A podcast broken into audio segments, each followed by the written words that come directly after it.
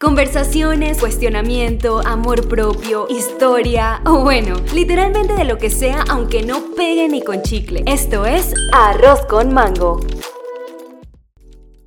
Hello, ¿cómo están? Miren, por fin estamos haciendo esto, por fin estamos acá y algo que me da demasiada risa es que uno siempre espera al momento perfecto. Miren, hay un zancudo por acá y el momento perfecto no siempre existen, ¿saben?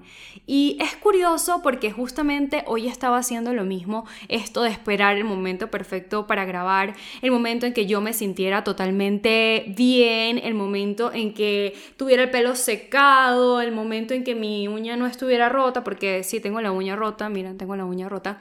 Y a veces así nos pasamos la vida esperando el bendito momento perfecto. Pero yo me he dado cuenta que uno es el que hace el momento perfecto. ¿Por qué? Porque bueno, sí, no tengo tal vez la mesa que quería tener para grabar, eh, mis audífonos están bien locotes por acá, todos rotos, pero ¿qué importa, verdad?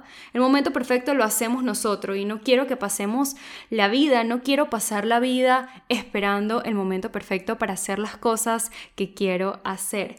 Y una de las cosas que yo dije, bueno, ya, vamos a hacerlo sin esperar el momento perfecto, solo hacerlo, es este podcast. Y de verdad estoy súper emocionada porque ya llevaba con esa idea desde hace tiempo en la cabeza. Y la verdad no fue fácil para mí ejecutarla porque eh, las semanas anteriores yo no sé qué pasó. Hace como dos semanas no sé qué pasó, no sé si fue la luna, no sé si fueron los astros, yo no tengo ni la menor idea de qué pasó en este bendito mundo, pero sí sé que me enloquecí. Me enloquecí, me metí en un hueco, en la depresión, estaba súper mal. Em, la gente a veces no se da cuenta de eso, ¿sabes? O sea, eh, no sabemos por qué están pasando las personas que tenemos a nuestro alrededor, incluso las personas que vemos en redes sociales. Es como que realmente no sabemos el mundo de posibilidades que hay en cada persona. Como dicen por ahí, literalmente cada persona es un mundo y dentro de ese mundo pasan muchísimas cosas que son un misterio para el exterior. Es por eso que siempre tenemos que tener mucho cuidado con lo que les decimos a los demás y aplicar siempre la regla de los 15 segundos. Si no es algo que la persona puede arreglar en esos 15 segundos, amiga, miren, calladitos se quedan porque no sabemos cómo pueden afectar nuestras palabras a los demás. Pero bueno, ese es otro tema. El punto es que llevaba semanas súper rara, como inundada en un hueco, como que no puedo hacer nada, como que hacía cosas, pero tal vez las cosas básicas de mi día a día, entonces no sentía como ese, estoy haciendo algo súper productivo, porque normalmente yo soy una persona en mucho movimiento y cuando no estoy en movimiento, o sea, en movimiento tal vez excesivo, como que siento que a veces sobreestimulo mi cerebro, entro como en una depresión. Es muy raro porque tú dirías como que, bueno, o sea, está bien sobreestimular el cerebro, pero a veces necesitamos aprender a convivir con el silencio. Y a mí me sucede mucho esto de que sobrepienso demasiado las cosas, de que mm, todo el día me están atacando en mi mente. Yo a veces pienso de verdad que mi cerebro es como un estilo de intensamente de la película de Disney. Como que literalmente está alegría, está tristeza. Eh, yo a veces los escucho hablar en mi mente y pensarán que estoy loca o Tal vez ustedes están igual de locos que yo, no sé, pero yo a veces escucho a la gente pelear en mi cerebro. Es demasiado loco, tal vez no tiene mucho sentido, pero a veces es como que, y no sé qué cosa, y no sé qué cosa, y no sé qué cosa, y de repente tal vez me estoy diciendo cosas malas, pero entonces yo misma le hablo a esa voz negativa y le digo como que, Gabriela, ya, ubícate, tranquila. Y así yo no sé, eso se, se agarran a golpes ahí en mi cerebro, y mientras tanto mi mente afuera así como, la gente no se imagina que uno está pasando por esa clase de locuras. Es como cuando vas en la calle o en el bus o donde sea y ves a alguien con unos audífonos y es así toda niña bien y no te imaginas que estás escuchando un rock pesado metalero y realmente eso es lo que está pasando en su silencio. Y bueno, eh, realmente que eh, me costó mucho como estabilizar mi mente y realmente ponerme en acción e identificar qué era lo que me pasaba. Y algo que yo les quiero decir hoy es que yo siento que realmente uno sabe qué le pasa. Uno sabe qué le pasa, pero no se escucha. A veces uno como que tiene algo y uno sabe qué le pasa, pero como está amigo del cerebro, este muñequito, vamos a decir que tenemos un muñequito de, en el cerebro que, que como que quiere que nos hundamos más en la depresión, ese muñequito está allí como, no, tú no sabes. No, amiga, ¿quién te dijo que tú sabes qué te pasa? Y tu lado positivo, alegría, está como, tú sí sabes. Y sabes que va por este tema. Pero entonces el lado depresivo viene, no amiga, tú no tienes ni idea de lo que estás hablando, cállate. Y el lado positivo viene como que, eh, ¿será que no tengo ni idea de lo que estoy hablando? Sí, no tienes idea de lo que estás hablando. Pero, ¿y si la verdad por lo que... No, no sabes por lo que estamos pasando. Y así te convences de que realmente no sabes qué es. Pero lo que estás haciendo es como tapar el sol con un dedo. Porque tú sabes qué es. O bueno, así me sucede a mí la mayoría de las veces. Cuando soluciono el problema me doy cuenta, conchale, yo supe todo este tiempo qué era. Pero mi lado de tristeza, de procrastinación, tapaba la respuesta a todas las dudas que me estaban inundando. Y bueno, así me sucedió. Yo no sabía qué tenía, solo sabía que estaba loca, que estaba insoportable, pobrecita mi familia, pobrecito mi novio, les doy mis condolencias por mis actitudes de, de cara seria, de que todo me molestaba, estaba muy irritable. Y la verdad es que vi un video que me hizo entrar en razón y decir, Tú sabes qué es y ponte las pilas. Porque este video decía, tú estás tan inconforme en este momento y te sientes tan mal ahí, sentada en tu cama. Y yo, sí estoy sentada en mi cama, o sea, esto es para mí. Que estás mirando el teléfono, estoy mirando el teléfono. Este mensaje viene de Dios. Y aunque, o sea, no sé, fue como que llegó el momento exacto y me regañó el teléfono. Y yo, ah, esto es para mí. Aunque al principio me dio rabia. ¿Qué decía? Estás incómoda porque tú sabes que tienes más potencial que lo que estás haciendo en este momento. Porque tú sabes que puedes hacer mucho más de lo que estás haciendo en este momento. Y estás siendo una conformista. Te estás conformando, amiga. Te estás conformando con las cosas básicas de la vida. Y eso pasa demasiado. Nos conformamos con tratos mediocres de nuestras parejas. Nos conformamos con tratos mediocres de nuestros familiares, con tratos mediocres en nuestro trabajo y nos acostumbramos a eso, ¿saben? Y nos cerramos en un ciclo en el que nos convencemos de que estamos bien, pero la verdad siempre vivimos como con esa, ese sentimiento en el corazón de, de que algo falta, de que, conchale, hay una chispa que está faltando, ¿qué es? Y pues es eso. Me di cuenta que en mi caso era eso Tenía muchas ideas, pero estaba conforme y muy cómoda con lo básico que estaba haciendo. Pero no, yo sabía que estaba puesta para algo más, pero no estaba haciendo nada. Entonces yo dije, el primer paso es hacer el podcast. El primer paso es que yo pueda tener este espacio para hablar con ustedes de las mil cosas que vienen a mi mente y, mm, y ser yo, sobre todo ser yo, así de random, así de, de extraña muchas veces que la gente no se imagina y así de real que es lo que, lo que yo más busco cuando comparto con ustedes.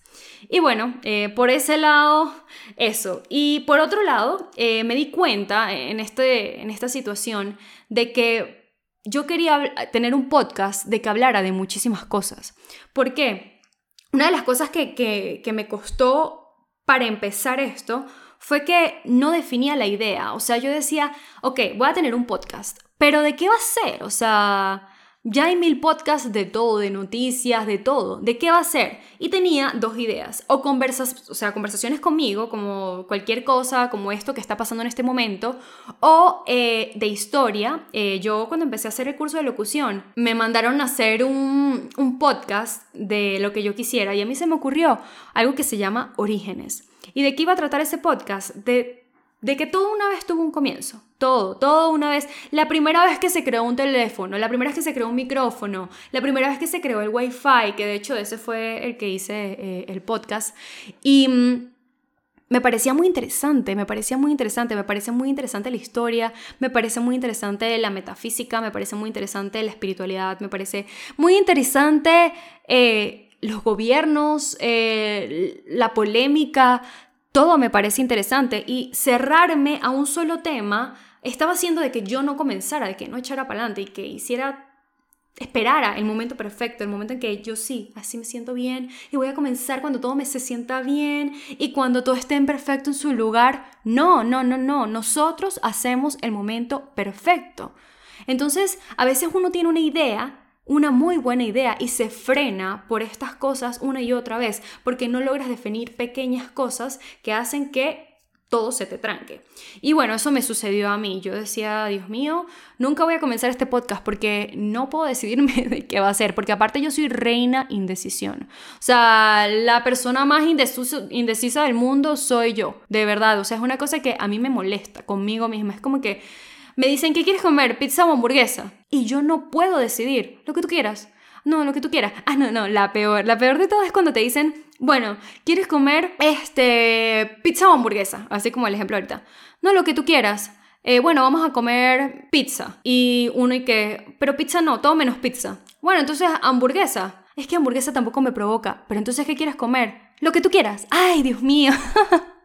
Yo me compadezco de, la sociedad que tiene que convivir con nosotras las mujeres. No las quiero meter a todas en un saco, pero yo me, meto en ese saco. Y sé que muchas somos así y me da mucha risa porque somos incomprendibles. O sea, ni nosotras mismas, ni yo misma. No voy a decir, no, no voy a decir nosotras porque capaz y después van ustedes, no, que ella está diciendo que todas somos así, que no sé qué, no somos así. Bueno, me voy a meter a mí en ese paquete.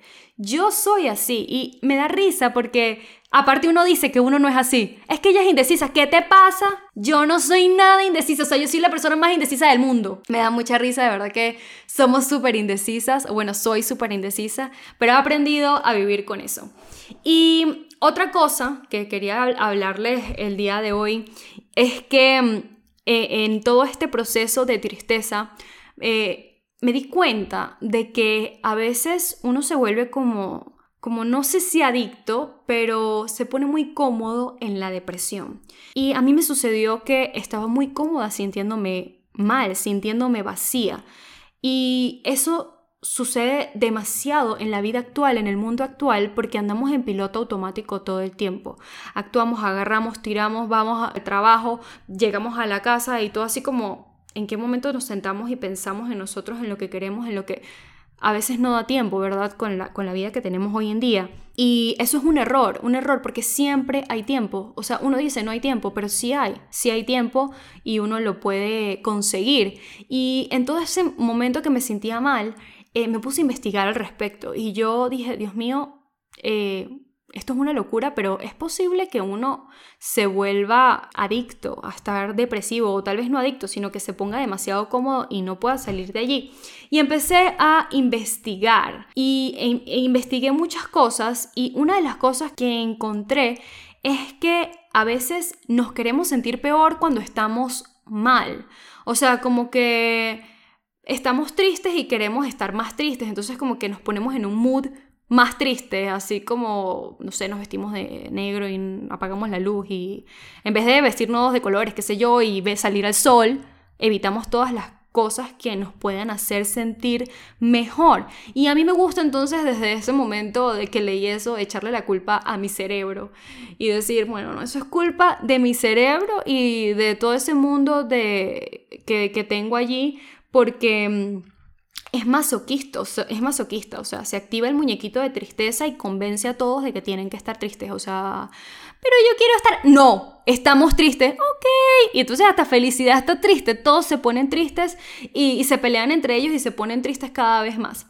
Eh, entonces encontré eh, información de por qué buscamos cada vez hundirnos más en el hueco. En primer lugar, porque es más fácil. Lo más fácil que podemos hacer es quedarnos allí. O sea, no tienes que hacer nada al respecto, no tienes que cambiar, no tienes que hacer ningún esfuerzo, ni físico ni mental. No, ese es el primero, porque es más fácil.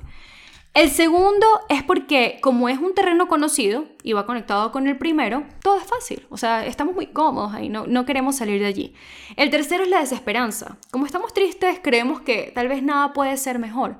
Así como cuando, antes, no sé si ustedes han tenido un ataque de pánico, Em, yo he tenido eh, ataques de, ansiedad y estos ataques de ansiedad son súper fuertes. Lo que a mí me sucede en ese momento es que yo no puedo ver más allá. Es como que me pusieran unos lentes así que me tapan los lados y yo solo puedo ver al frente y pensar nublado, o sea, como que actúo todo en modo automático. Agarro esto y lo pongo acá y no sé qué cosa, pero no estoy pensando ni analizando nada, solo, o sea, solo lo que está en mi mente es como que es lo peor, te puede pasar algo, eh, no hay solución y te hundes en eso y te vuelves como que modo automático y no encuentras salida de allí.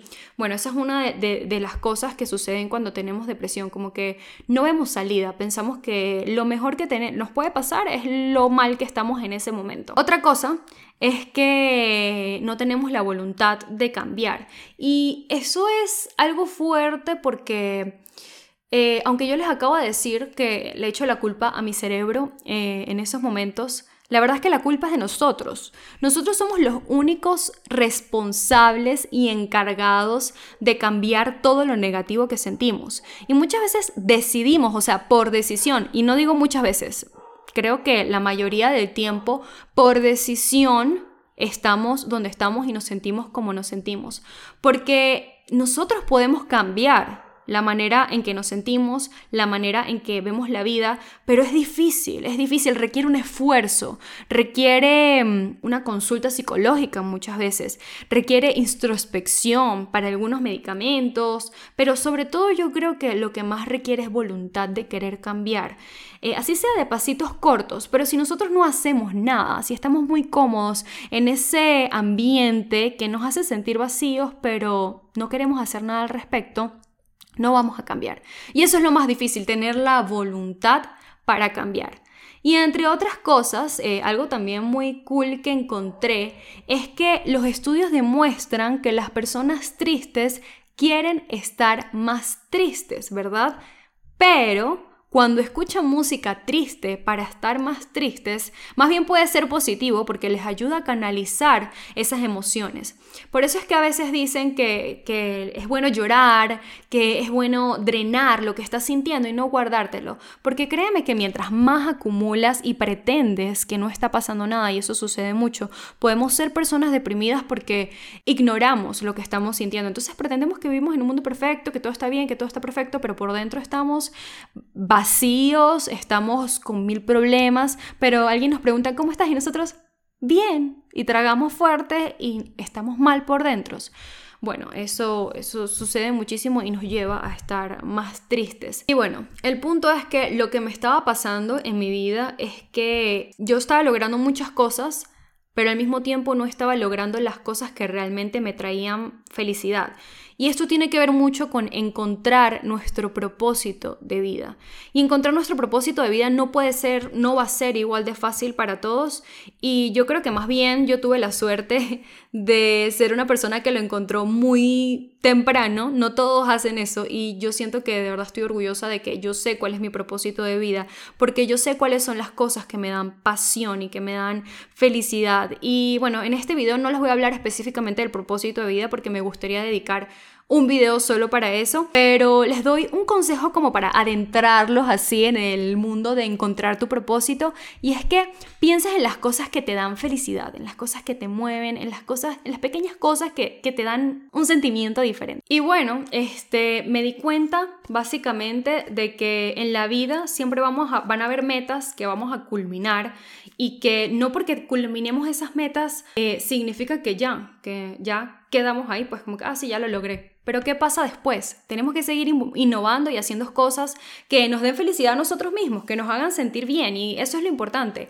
A veces siento que nosotros somos nuestras propias limitantes y la verdad es que los sueños se acaban cuando tú te mueres. Las ganas de vivir y de hacer cosas nuevas y de probar y de experimentar y de, encontrar tu propósito se acaban cuando te mueras. Todavía estás a tiempo, tú puedes encontrar tu propósito cuando tú quieras. Tú tienes que concentrarte y decir, conchale, yo puedo hacer esto.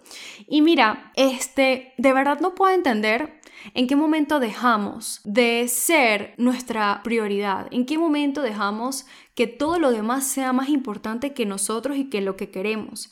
Y mira, de hecho, una de las limitantes que yo más escucho, en primer lugar, Escucho dos. Escucho dos limitantes que son las, las más típicas. En primer lugar, es que no tengo tiempo. Siempre hay tiempo, es increíble, pero siempre hay tiempo. Así tengas una agenda super full, así te tengas que parar una hora más temprano o acostarte una hora más tarde, siempre hay tiempo. ¿Por qué? Porque siempre tienes que tener tiempo para hacer las cosas que a ti te apasionan. Si no vas a vivir una vida totalmente vacía, totalmente automática, diseñada perfecta para el sistema que tenemos hoy en día, que eso es lo que quiere que seamos personas vacías, que trabajemos para los demás y ya, o sea, cuando digo trabajemos para los demás no es para una empresa o algo así, sino para un grupo pequeño de personas que básicamente lo controlan todo. Y bueno, la segunda limitante es que mm, tengo hijos, tengo hijos y por eso no puedo, por eso me dejé, por eso me abandoné. Y yo quiero decirte, si eres mamá, deja de ser tu propia limitante.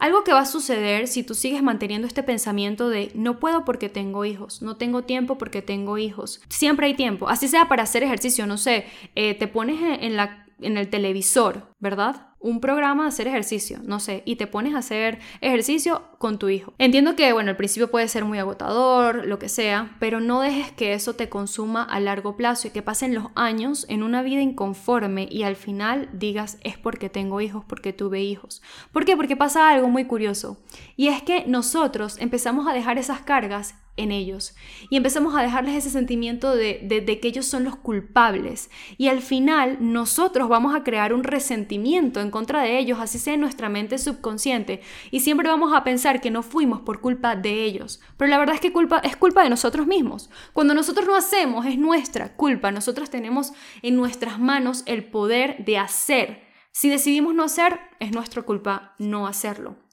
Este, entiendo que, bueno, hay casos de casos, pero lo digo en general. Digo que hay gente que dice no tengo tiempo de leer un libro, por lo menos, eh, que es algo que yo decía mucho, no tengo tiempo. Pero sí tenía tiempo. ¿Por qué? No invierto más bien en vez de ver, no sé, cinco minutos de TikTok, cinco minutos leyendo un libro. Y eso sucede mucho. Nosotros somos nuestros propios limitantes y como le digo, bueno, hay escalas. Pero la mayoría del tiempo yo creo que tenemos el poder de cambiar si tenemos la voluntad. Eh, al final, si vamos, podemos ir mucho al psicólogo, podemos ir mucho a terapia, podemos tener un exorcismo, lo que sea, porque vamos a tener, tratar de buscar maneras en las que siempre digamos, bueno, voy al psicólogo y me voy a sentir mejor y cosas así. Y al final, eh, si nosotros no tenemos esa voluntad de hacer las cosas diferentes, nada va a pasar. Así venga el Papa y te saque el espíritu de la procrastinación. Si tú después de que te sacan el espíritu no dices, epa, yo voy a hacer algo con mi vida, no va a pasar nada, todo va a seguir igual. Y es que si no cambiamos, nada cambia. Así que bueno, básicamente lo que quiero que se lleven el día de hoy con este podcast es que primero este podcast va a ser de todo, va a ser muy variado y pues yo voy a estar eh, recibiendo sus sugerencias, claro que sí, pero lo más importante del tema de hoy no fue, ay sí, creé el podcast, sino todos los pensamientos y situaciones que viví para realmente llegar a este momento y sobre todo decirles que por más incómoda que sea esta verdad, tú eres el responsable de cómo te sientes. Tal vez hay cosas que no puedes controlar en tu vida, pero algo que tú puedes controlar es eh, controlar cómo te sientes respecto a la vida. Empieza a disfrutar de cada cosa pequeña, de alegrarte, porque en las mañanas te levantas y puedes hacerte una taza de café y te sientas y te tomas ese rico café, como yo que tengo un café por acá que, y que lo traje para el podcast y estaba más frío que quién sabe, pero, pero preparé este momento especial para disfrutarlo, para, para sentirme mejor y a gusto con lo que estoy haciendo. Así que traten de hacer cada momento de su vida un momento especial y traten de encontrar ese propósito que los mueve y que les da chispa a sus vidas. Yo pienso que a veces uno no solo se puede dedicar a su propósito de vida porque, bueno, necesita otras cosas, eh, tal vez monetarias, ¿verdad? Pero yo también siento que cuando empiezas a involucrar tu propósito de vida en tu vida cotidiana, va a haber algún momento en tu vida en el que vas a poder vivir solo de tu propósito y si no, al menos estarás haciendo el resto de las cosas con felicidad y con una pasión. Así que muchas gracias por estar el día de hoy acá conmigo. De verdad que estoy emocionada por ver de qué cómo va a fluir todo esto. Em, estoy pollita en esto de los podcasts, no sé si, si, qué les pareció, no sé si tienen alguna sugerencia. Es un proyecto de todos, así que siempre que tengan alguna acotación, yo voy a estar contenta de arreglarlo. Si tienen alguna experiencia que quieran compartir conmigo, también lo pueden hacer a través de mi Instagram, arroba Gabriela Piso Andrea. Muchísimas gracias por estar aquí y nos escuchamos el próximo domingo. Bye.